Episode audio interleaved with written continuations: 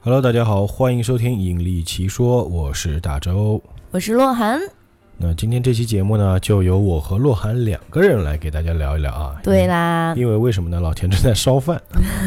啊，也要让他休息一下啊。对因为以往的节目呢，老钱基本上每期都在，而且他的这个他说的时间比较多，对，对吧特别长，哎，他也说就需要休息一下，我觉得也很有必要啊。嗯，那今天这个《引力奇说》呢，也是给大家推荐一部电影。但是为什么把这部电影放到《引力奇说》里面呢？首先，哎，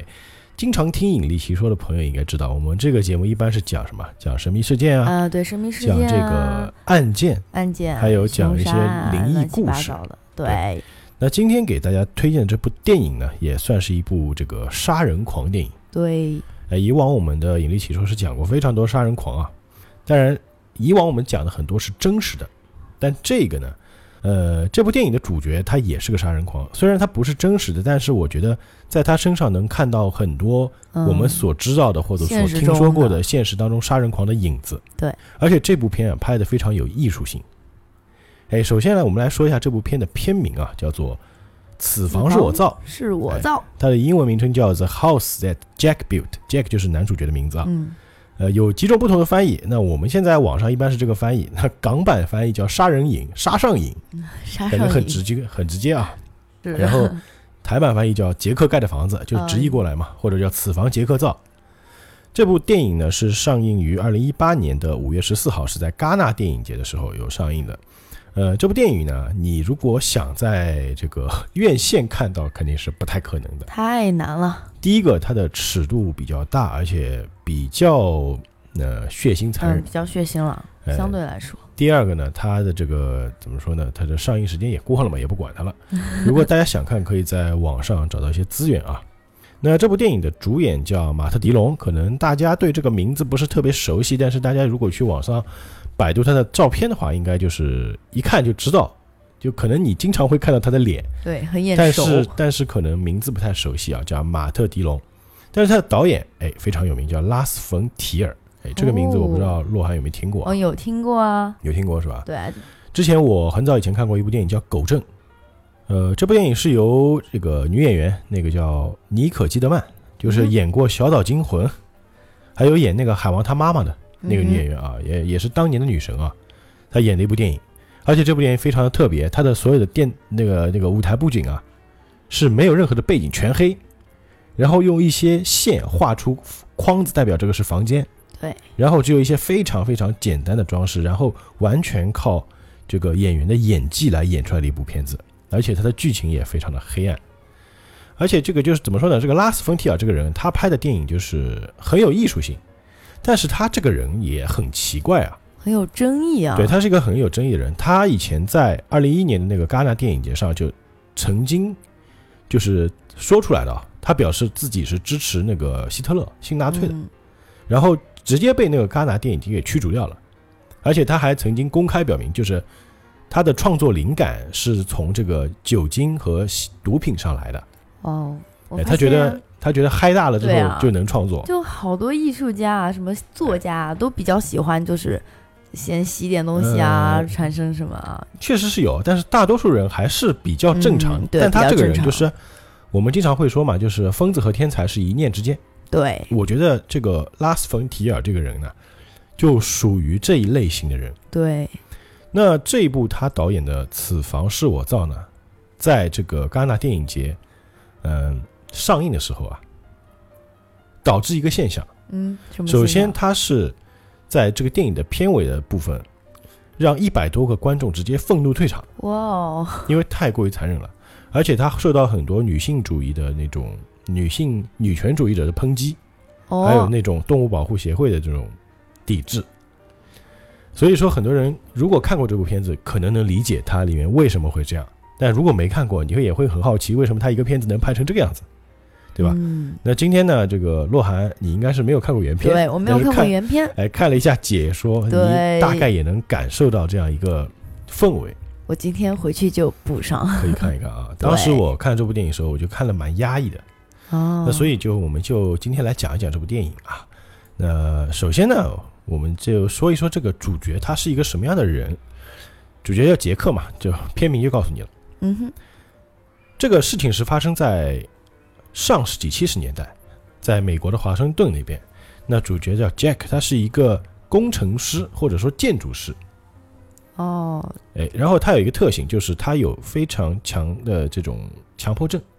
哦，强迫症就是比如说那个铅笔啊，就得放他一定整要齐从长到短，哦，那是强迫症哎，比干如的事说那个颜色，它一定要按色块去区分。哎，强迫症我们都知道嘛，很多人就是我们会看到一些图，什么让强迫症人就是极度舒适，对对，或者还有让强迫症人一看就要抓抓狂那种图片。怪不得他会成为啊连环杀手啊，这哎个但他强迫为什症么会成为连环杀手？他其实是有个契机的啊。啊？那首先他是有强迫症的人，所以他对自己的一些就是有强迫症，其实是一种精神性的一个疾病。对对，我们很多人说，哎，我强迫症，我强迫症，其实是你没达到那个程对，度没了。有达到那个程度，他是真正有强迫症，那个学名也不叫学名，应该叫官方称呼叫 OCD，它是一种嗯病症，是心理疾病啊。呃，这个影片呢，一开始他并没有跟你说他怎么怎么杀人，反而是有一个人在跟这个主角聊天。哦那这个一个老者跟他在聊天，这个老者是谁呢？我可以现在就告诉大家，是维吉尔。危呃，机啊维吉尔，那有些朋友玩游戏的可能知道啊，那个那个鬼泣里面有个角色叫维吉尔，他有个弟弟叫但丁。但其实这两个人物他是哦游戏改编了，就是著名作家，就是真实有一个意大利的诗人叫但丁嘛，对对吧？他有对过写过一个诗集叫《神曲》，那具体讲的就是什么呢？就是说他去这个地狱走了一趟，然后有一个人叫维吉尔带着他在这个地狱里逛了一趟，大概就这么一个事情。所以就相当于是个引路人的角色嘛，哎，对，就是十八层地狱我走一遍，哦，就类似这个意思啊。它是一个诗集。那这个老人和这个主角对话的人就是维吉尔，就是当年给这个但丁引路的一个引路人。哦，他聊什么呢？杰克呢就跟这个老头说，他在十二年的这个犯罪生涯当中啊，就犯了一些罪，然后他就随机挑了五个案件、五件事来告诉这个老人，然后我们就按照一件一件的顺序来讲。那首先第一件事情，那有一次呢，这个杰克在路上开车，他开的是一辆面包车，一辆红色的面包车。然后他开着开着呢，看到路边有一个女人，哎，这个车坏了，停在路边。那我们也知道，在美国，这个很多人男性都是会去修车的嘛。对，那女人不会修车，可能会，呃，有路过的会嗯说求求助助一下，嗯，对吧？然后这个女人也是跟杰克求助。那然后这个杰克呢，他其实不太想惹麻烦，就不想惹管这个事情，就想走。嗯，但这个女的就是特别烦，就是特别让人心烦，是属于那种喋喋不休的那种。说嗯，说你作为一个男人，你必须要帮我的，你这是最基本的一个，就是你作为一个男人，你怎么能不帮我呢？就类似这种。就是脸特大，哎，就是啊就得怎么说帮我脸皮特别厚。嗯，而且这个女演员叫那个乌玛瑟曼，就是演那个杀死比尔的那个、哦，那一位啊，嗯，她演了一个非常令人讨厌的女人。那杰克呢，他又属于这种不太会说话、沉默寡言的人。他说：“哎呀，那就帮你吧。”但是他的千斤顶坏掉了，而且杰克的车上没有千斤顶，他要把那个车抬起来嘛，嗯抬起来换轮胎嘛。嗯。然后这个女人说：“那这样吧，你把我带到那个修车铺去。”然后杰克就带着他去修车铺修这个千斤顶。然后去了修车铺修千斤顶的时候，杰克说：“啊，我带到你这边，那我就走吧。”然后这个嗯女人还不依不饶，不行，说：“不行，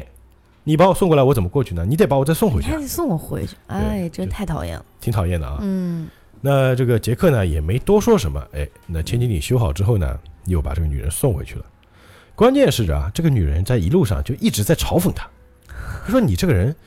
你这个人面相凶恶啊，长得就不像个好人，你不会是连环杀人犯吧我？”去，而杰克他也不想，这都提醒他了啊，就就就特别贱，就是怎么说呢，还说你，我觉得你这性格怎么这么懦弱啊？我觉得哎就算你是连环杀人犯，你也没胆子杀人。你说这种人就是不是特别找欠？死就吗？特别这不欠是啊，欠特吧别欠吧的，那就很不巧，那杰克呢也没动什么事，他也没怎么样，他就把这个女的又送回他车旁边，然后这女女的就开始用千斤顶去撬车，结果什么呢？这千斤顶又坏了，哎，那又坏了，杰克不想管了嘛，就想走，这女人又来了，说不行，你还得带，你必须带我再去那个修车铺一趟。唉，杰克也说不过，说不过他嘛，嗯然后只就是能照第办二次再往这个修车铺的路上走。结果呢，在路上这个女人依然不停的讲，不停的讲，不停的讲。最终杰克终于忍不住了，拿起这个手边的千斤顶就一下朝他脸上，梆，嘿，哇，就直接爆头就杀掉了。这真的很血腥啊！哎，这是他杀的第一个人。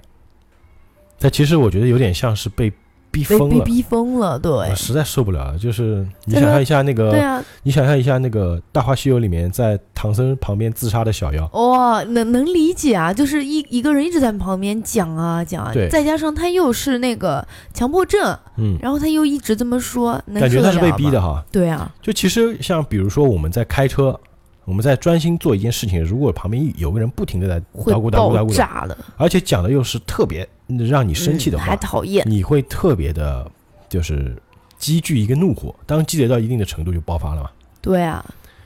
所以说这一件事情呢，就是发生之后啊，这个杰克就发现啊，发现自己喜欢上了杀人。有获得快感了。哎，那第一次杀人是因为他被逼的，或者对说是忍不忍不了了，受不了了。但第二次就不是了，第二次他开始一个有计划的杀人。杀手对都是这样子成长的，但是你要想，我们我们所看的这些连环杀手里面啊，嗯一般有计划的杀人的话，他会有一些手法，对他啊，会设计一些套路去呃引诱啊或者怎么样，对啊是吧，就像柯南里面嘛，哎他每都个会都有一个哎，手法，就感觉每个杀人就是计谋杀人，对对预预对对谋对杀人，预谋应该是杀人还蛮聪明的。对，至少他能有一些反侦查的那种对思想。对对对，但这个杰克呢，他跟我们所理解的一些罪犯相比啊，就是感觉就非常的蠢。哦，那这次他是盯上了一个这个老寡妇，那老寡妇，老寡妇是独居嘛，他就戴了个眼镜，就穿了一个那个夹克，就上门去敲门。他说，嗯就跟他说我是警察，哎，我是来查一下这个这个社区，哎，我看看到你是一个人住嘛，嗯就不安全，然后我是来给你做一下这个安全检查的。然后这个寡妇就问他要警徽，那警察应该都要带证件嘛，对那他没有啊，他就说哎呀，不巧我那个警徽呢送去那个抛光 了。就一听就是假的嘛太假了，啊！然后这个女就表示很怀疑，废话嘛，正常人都怀疑嘛。对啊那，到谁底是干会嘛觉得正？然后他正经就立马改口说：“其实我不是警察，哦，我呢是一个卖保险的。脑子倒是转 得快，”对，就是用各种话去套路的。但是他话他所说的那些所谓的话术啊，都是很呃漏洞百出，就经常会自哦，己打自己嘴巴说错。毕竟哦他不是惯啊犯，但是这个寡妇呢，其实也是这个警惕程度不高，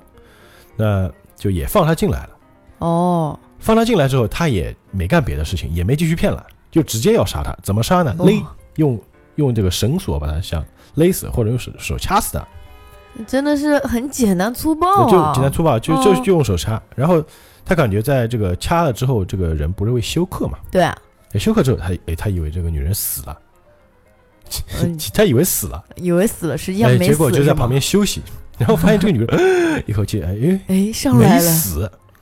没死怎么办呢？他还去喂点水给他喝，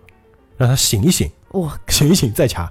我去，这这这是什么？这是什么毛就病？就就是其实就觉得很蠢，我怎么杀个人？我们作为观众就说，你作为一个杀手，你对啊杀人，你杀一次还不成功。你还救活你了，还觉得再杀杀一？次？哎，那最后他杀完之后呢，他又把他掐死了嘛，真正掐死了，嗯，再拿出一把刀把他捅死。我说你， 我心里就想，你不能早点对把，刀早拿出来捅。死，而且他把这个人杀死之后啊，还把这个女人摆在沙发上坐好，给她拍了张照片，不哎愧把是它作为一个艺术品，学艺术的，哎，把它作为一个艺术品，这是不是学艺术使人变态啊？嗯、不能这么说，千万不能这么嗯，说。啊对我我不想变态， 那把他杀了之后，他要把尸体运走嘛，嗯，他就把尸体搬到自己的车上，他是一辆红色的面包车嘛。哦跑车上，然后他就把车开出去了，准备走啊，还没走，他在车就想啊，刚刚杀人的时候有用刀捅他，会留下血迹啊！可能会有血迹，不行，他有强迫症嘛，哦，他有哇洁这癖个嘛强迫症真的很恐不行怖哎，他就在脑补啊，他说，哎呀，可能地毯下面会有血迹，可能这个灯相下框后面面啊会有血迹，这个台灯下面可能会有这血。实际上是根本不可能会进去的，但就是他照理强说，迫啊症，嗯对，他就觉得得会有嘛，他就拿块抹布回去擦，找，哎，没有，啊，没有，没事，就回来。然后回来之后又不对，那个画框后面可能还有，又回去擦，然后擦了又准备走，这时候听到警车响，因为有人举报说最近有那种无名失踪事件，哦，然后警察来了，他就哎，他也很淡定啊，他直接就冒充一个就是发现者，他说：“哎呀，我发现这家的那个老寡妇，我去敲门，他家没人啊。”就跟警察讲，还跟着警察一起进屋，顺便去看看还有哪里没擦掉。然后呢，他在里面还就是那种很义愤填膺的说：“哎呀，不行，我一定要帮你一起找。”然后警察是为了怕他这个破坏现场嘛，嗯，我说你出去，哎，赶紧出去。这个时候呢，其实警察来的时候还检查过他车，检查过他车，他把那个尸体呢藏在了草丛里面，所以他车里是没有的。然后嗯警察在屋子里的时候，他就赶紧在草丛里把那个尸体，他用一个袋子裹住嘛，然后嗯绑到那个自己的那个车的后面，然后开着车就走。哇，那不是会有血迹吗嗯你？想着那个尸体就拖在后面嘛，对啊，会有血迹啊，拖了一路就就摩擦呃，摩摩擦对，一路滋就是滋，他。当他开到自己家门口下车的时候，发现这个车后面拖了一条，我一整条血迹。他想完蛋，那不是被发现了吗？对啊，结果这个时候啊，下了一场倾盆大雨，一场暴雨，把哇，他所有的这个血迹都冲刷掉了。太夸张了，就在这一刻的时候，他就觉得啊，好像有上帝在帮我。这太夸张了吧？这肯定会让他助长他的这个杀人气焰，就觉得哎，他会觉得越来越大谁，对啊，神都在帮我，而且他给自己起了个外号，叫应该说是报纸给他起了个外号，嗯叫老练先生，就是嗯，就是很很老练了，很已专业经的啊，专业，然后他就是越来越大胆了。那接下来呢，他又做了一件事情，啊，这次呢，他是杀的是三一家三口人，我一个母亲和两个孩子。他是怎么杀的呢？孩子都不哎放过，他把自己就是他应该是以把自己作为一阵那种体验活动的一个这个这个是是店家吧？啊，对我这边有体验活动，可以带你的家庭过来打猎。啊，啊，然后呢，他就把这个母子三人带到这个打猎场，然后教孩子怎么用枪啊，怎么打猎，还告诉他们，比如说你打鹿啊，你要先打最小那只，再打稍微大点那只，最后才杀母鹿，这样你三只都能打到。嗯，那你想，这个这三只母鹿嘛，啊，三只鹿嘛，正好对应三个人嘛。对。结果在打猎的过程当中呢，他做了一件事情，他让这三个呃两个孩子和母亲在这个狩猎场里面跑，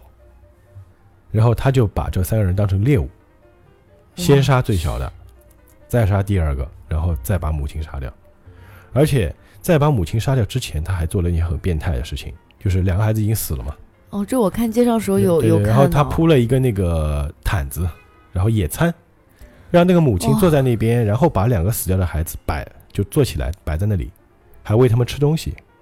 太变态了，然后就问这个女人说：“你最喜欢的数字是几啊？”女人说是十二，好，然后他就开始倒数十二，当数到十二之后，一枪把这个母亲给打死了。说到这里，就是我看到这一段的时候，我就想到有一个美国也是一个杀人狂，嗯，叫罗伯特汉森，这是真实事件啊。哦哦哦我我知道这个人，这个人呢，他也做同样的事情，他专杀妓女，他把妓女骗来之后，就是然后提供服务嘛，啊，可能会性侵他们，然后呢会把他们就是载上私人飞机，来到狩猎场，哇让这些妓女在狩猎场里奔跑，然后他就狩猎他们。也他是做的这个变行为就跟这个杰克杰克很像，一样，感觉就是很像，我感觉可能有借鉴到这个案件啊。嗯，对，而且呢，这个他把这个孩子杀死之后啊，他家里有个大冰柜，他会把所有的尸体都放在里面。他还把这个孩子呢，哇就是做成标本，啊，会让那个孩子摆一个那种打招呼的 “hello” 那个姿势。太变态了，我我只想说很变态，那在这个过程当中呢，就是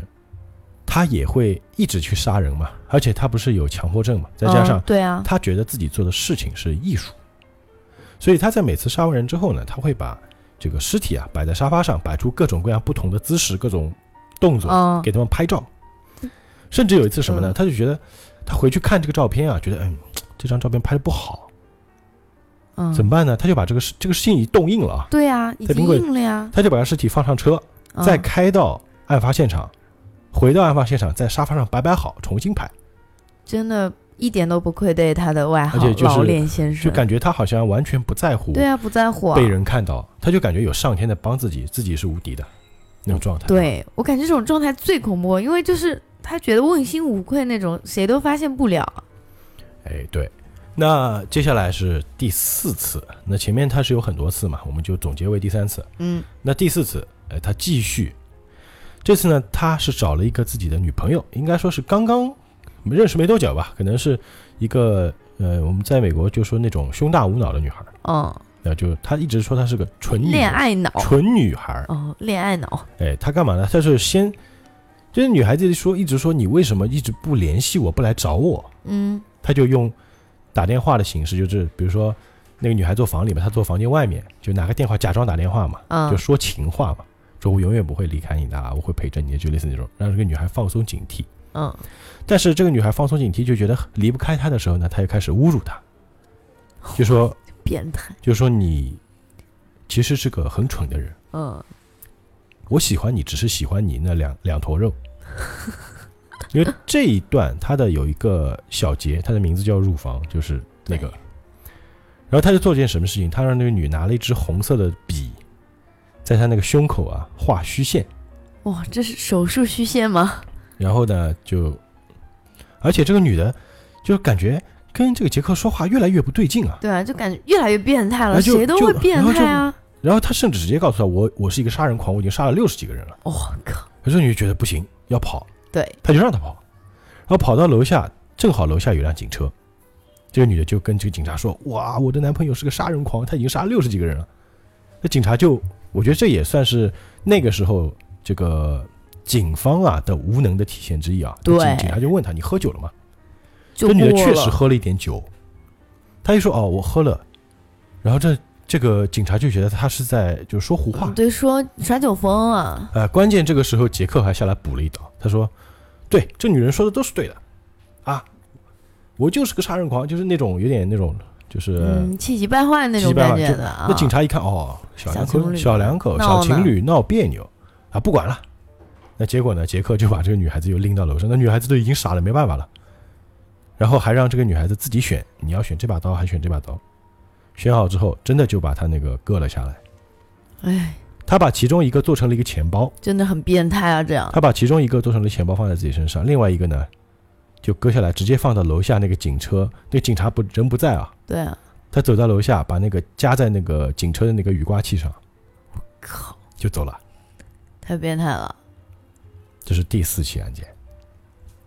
那随着第五起案件开始呢，这个电影也慢慢接近尾声了啊。嗯在第五起案件里面呢，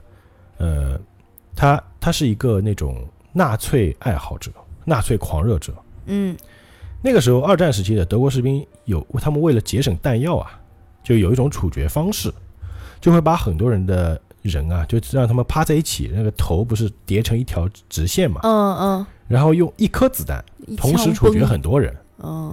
然后呢，他就绑架了很多不同的就是呃皮肤肤色的那个男性，嗯然后把他们放到自己那个冷库里，嗯要排成一排。然后他也想尝试用一颗子弹全部穿穿碎他们所有人的头。那这个时候，他最后抓去那个是个黑人，那个黑人呢，他是一个以前是一个士兵，他跟他说啊，这个不是你要的那种子弹，这个子弹是打不穿我们的头的。那杰克他不是强迫症嘛，对吧嗯，？呃不行，这样不行，我一定要去找一颗这个真正的穿甲弹，我就能够一次性穿透所有人的头，才能达到我要的效果。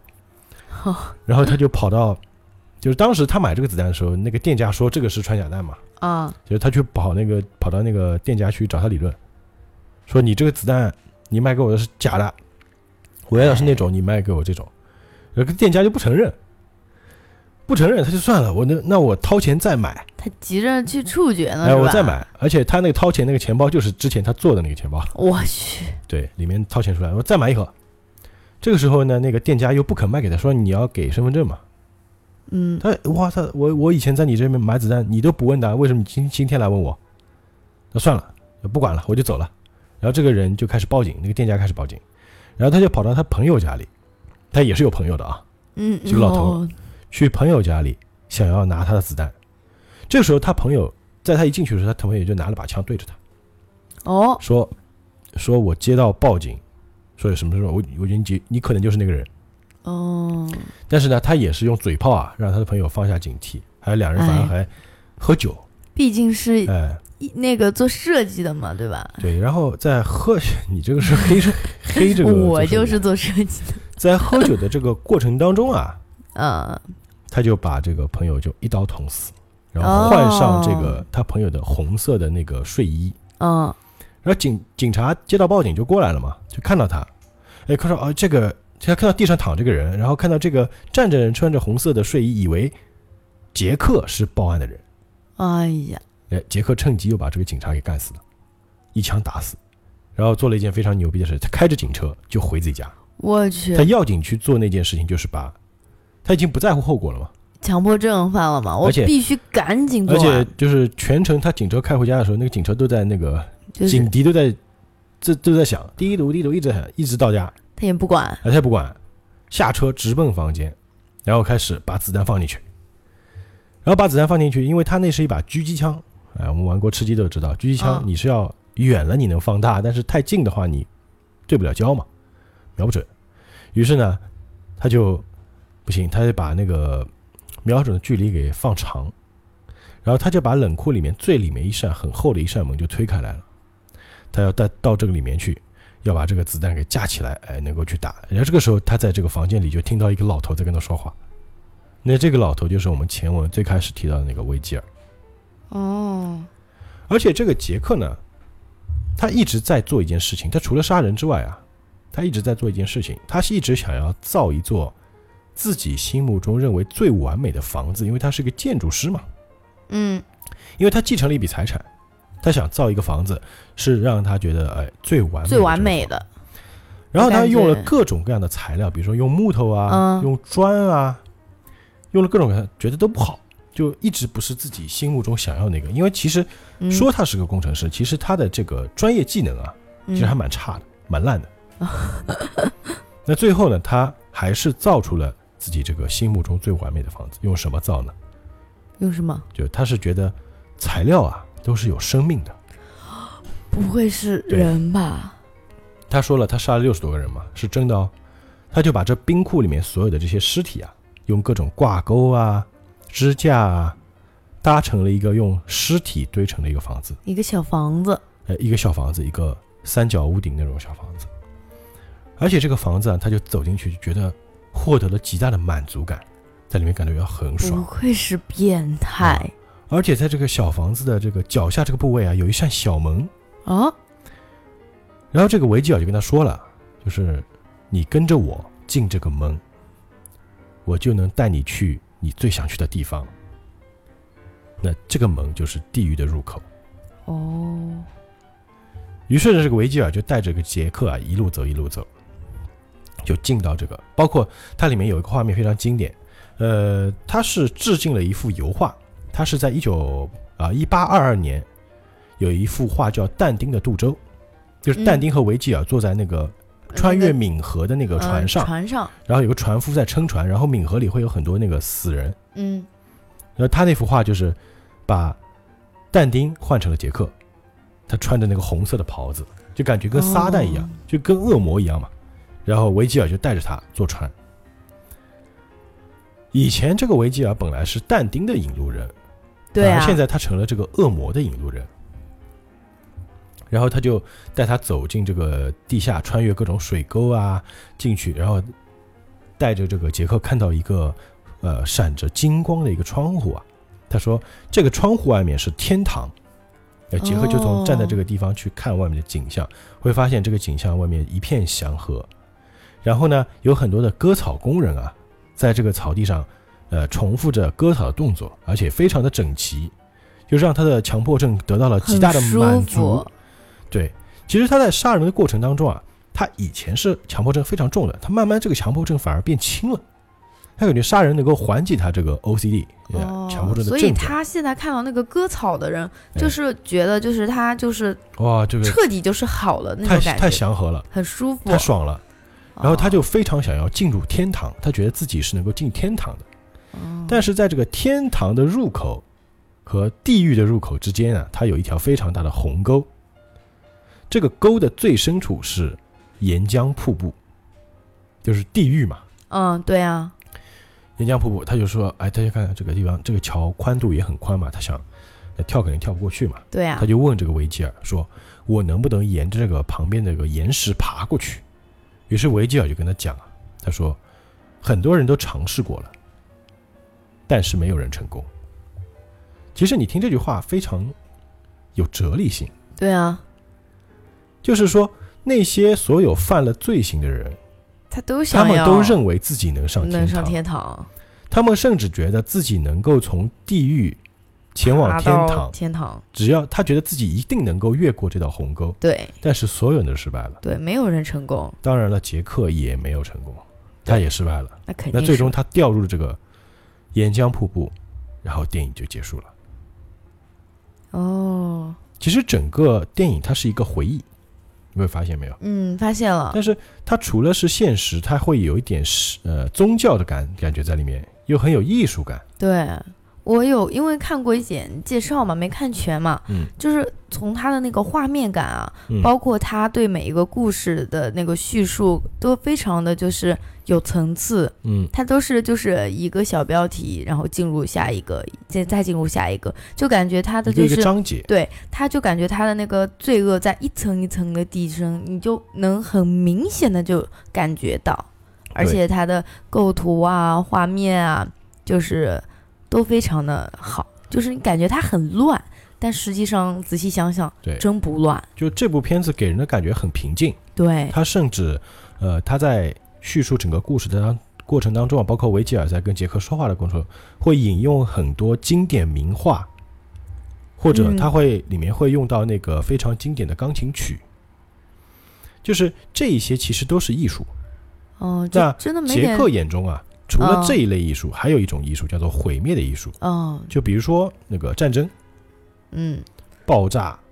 杀人那些骷嗯髅尸体，其实他就是喜欢残缺美嘛，呃，其实他觉得毁灭也是一种艺术。啊、为什么你们只能说这些好对的啊不是艺术？为极什么这端的个？艺术。为什么这些毁灭的、呃不好的、悲惨的、罪恶的不能是艺术为？什么我感觉这特别像导演他自己的观点在里哎面啊？是很像呀。对吧？以往其实我们以往在看一些这种杀人狂电影的时候，通常里面都会有正义的警察，对对吧？对，但是这部里面，你觉得有正派吗？没我有。感觉就是没有，但是他引导的最后的结果确实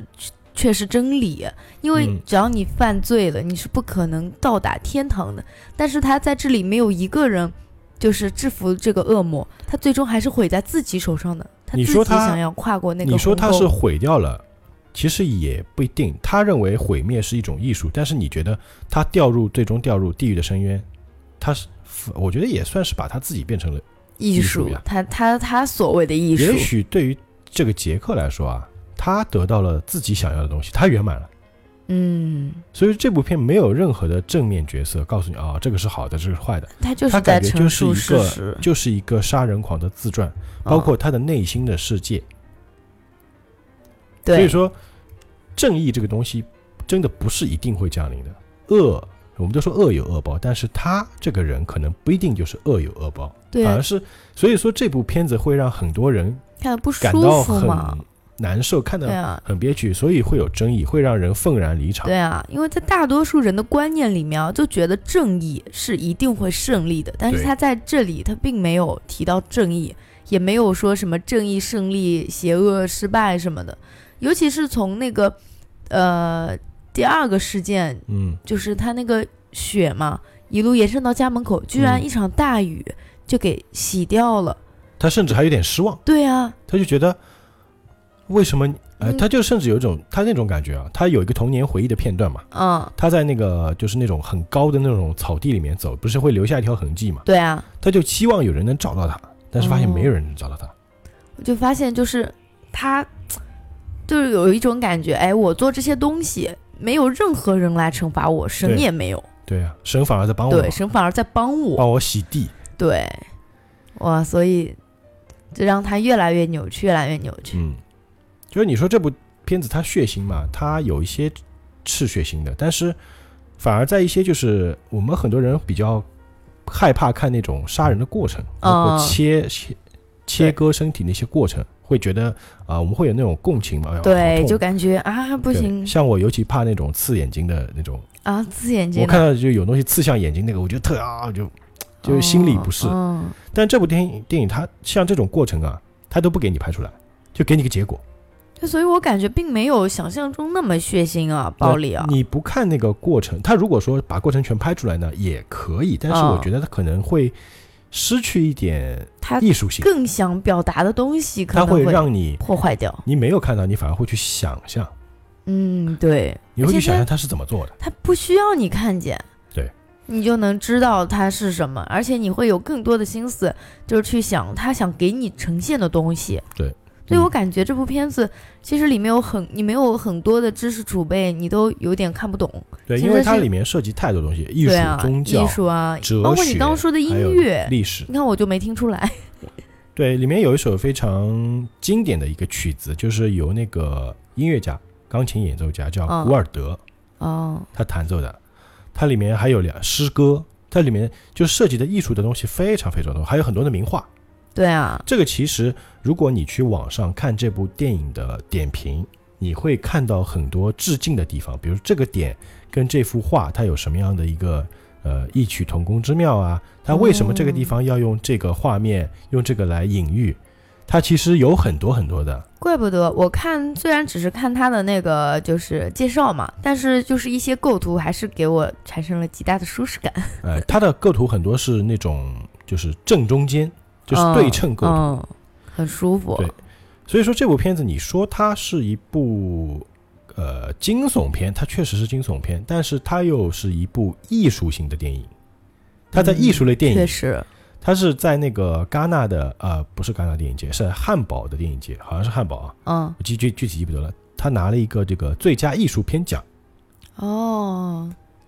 而且你说确他实这个实片至子名归啊，重口味，它确实也很重口味。重口味但是啊，我觉得它的重口味不仅仅是在画面上，它是在呃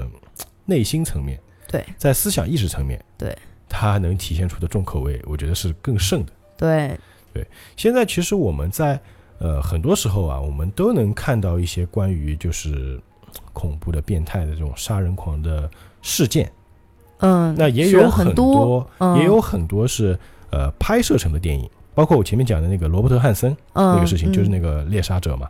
他以之前也是有拍过电影，就是由那个尼古拉斯凯奇演的，叫。好像叫《冻结之地》或者《冰封之地》，类似这样，也冰封也之是一地部老片 子了。哦，这没看过，呃尼古拉斯凯奇演的是个警察，哦，对，这个人他本来是个面包师，就反正家里也很有钱嘛，就属于有地位的人。然后就慢慢变态了，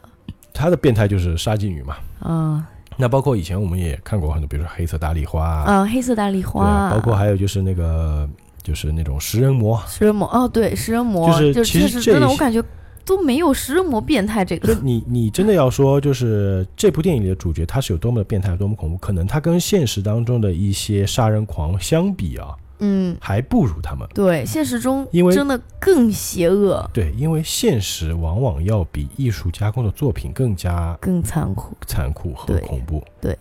所以说我们真的是要热爱生活， 嗯，对，热就爱是要生热活，。而且就是我们在看这类型的电影的时候呢，我们不要过多于关注就是他的呃杀人手法，对，重要的是 一个人他是在什么样的情况下，是什么诱因会促使他变成一个连环杀人狂，对甚至是变成一个残忍变态的人。我们其实作为老百姓来说，我们是要杜绝这样的事情发 生。对，也给你一个警惕啊，不要也是个警谁惕陌对生对人对上来了，哎，你就对吧，开门了，哎，对对对，就是像那个第二个案件里对面，吧？他就那个，上门说啊，我是警察，嗯，后来又或者说我是卖保险的，可对，以有给人你，上门，你对啊要吧？确认身份，对，你一定要确认身份。如果他闪烁其词，那可能是有有永问远题不要觉得这个人不啊。可能会给我杀们你，一些你启发啊真的不知道他会不会。对，像第一个案做一件些就这是说，我们做人不能喋喋不休，对，做人不是要吧太那个了，给人一太个台变态阶下了，给人一个台阶下，不要就是得饶人处且饶人，不要一直不停的巴拉巴拉讲。这个第一个人明显是人品有问题，好吗？人家对帮了你，你还说人家，这但他是罪欠不，但欠是吗？但是他罪不至死嘛，哎，对，罪不至死对吧？啦但。这样的就是可能因为哇操，这个人死的活该，哎，我会啊会有人这么想的，其实绝对会有。我我我想到就是有的人就是穿一真实事件嘛，就是嗯过马路的时候，就是一个大妈就是闯红绿灯，嗯然后就是自己刮了人家那个车吧，好还像有呃哎也骂骂咧咧的是吧？对对对，骂骂咧咧，就是说，哎，你怎么这样？那个汽车车主呢也没说什么，嗯，然后大妈觉得自己首战胜利，得意洋洋在前面走，汽车车主一个油门把他压过去，撞了是吧？直接把他碾过去哎了。呀这个其实也是惨剧了，对啊，因为这种情况我也碰到过，有时候我开车会碰到那种老头老太从我旁边恨不得要撞到我车来，对还啊要骂我。但是你真的不知但道是有的人的承受能力，对啊对吧？你在骂别人的时候，你知道对方会对你怎么样吗？对啊，你不真知的道吧不知道。所以说，第一个，你如果真的出现这种情况，你不要做那个恶人。第二对个，对，即使你碰到这样这种让你觉得心里很不爽的人，嗯，你也要就是就是放下他，因为我们都说这种人叫垃圾人，对他们把自己的那种负面情绪散发在这个世界，就像恶臭一样，你离他远点就好了，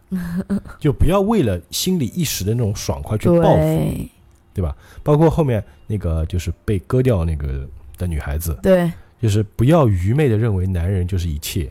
是的，不恋爱要脑不要因为行，不要因为一些花言巧语就觉得啊，我离开你不行，你而是且我的一切哎对，吧？才认识一，才认识才没没多久，久啊你就对吧？就两个人独要理处，智，要对有脑子。对，不要还有恋就爱是脑，还有就是你在真的遇到这种情况，你在寻求帮助的时候，你要能够让人知道你真的是需要不不要被不要被一些对对对，就花言就巧语，像或者说那因为你的一个个状态导致别人以为你只是疯了，或者你只是小情侣吵架这种事情，对啊，我觉得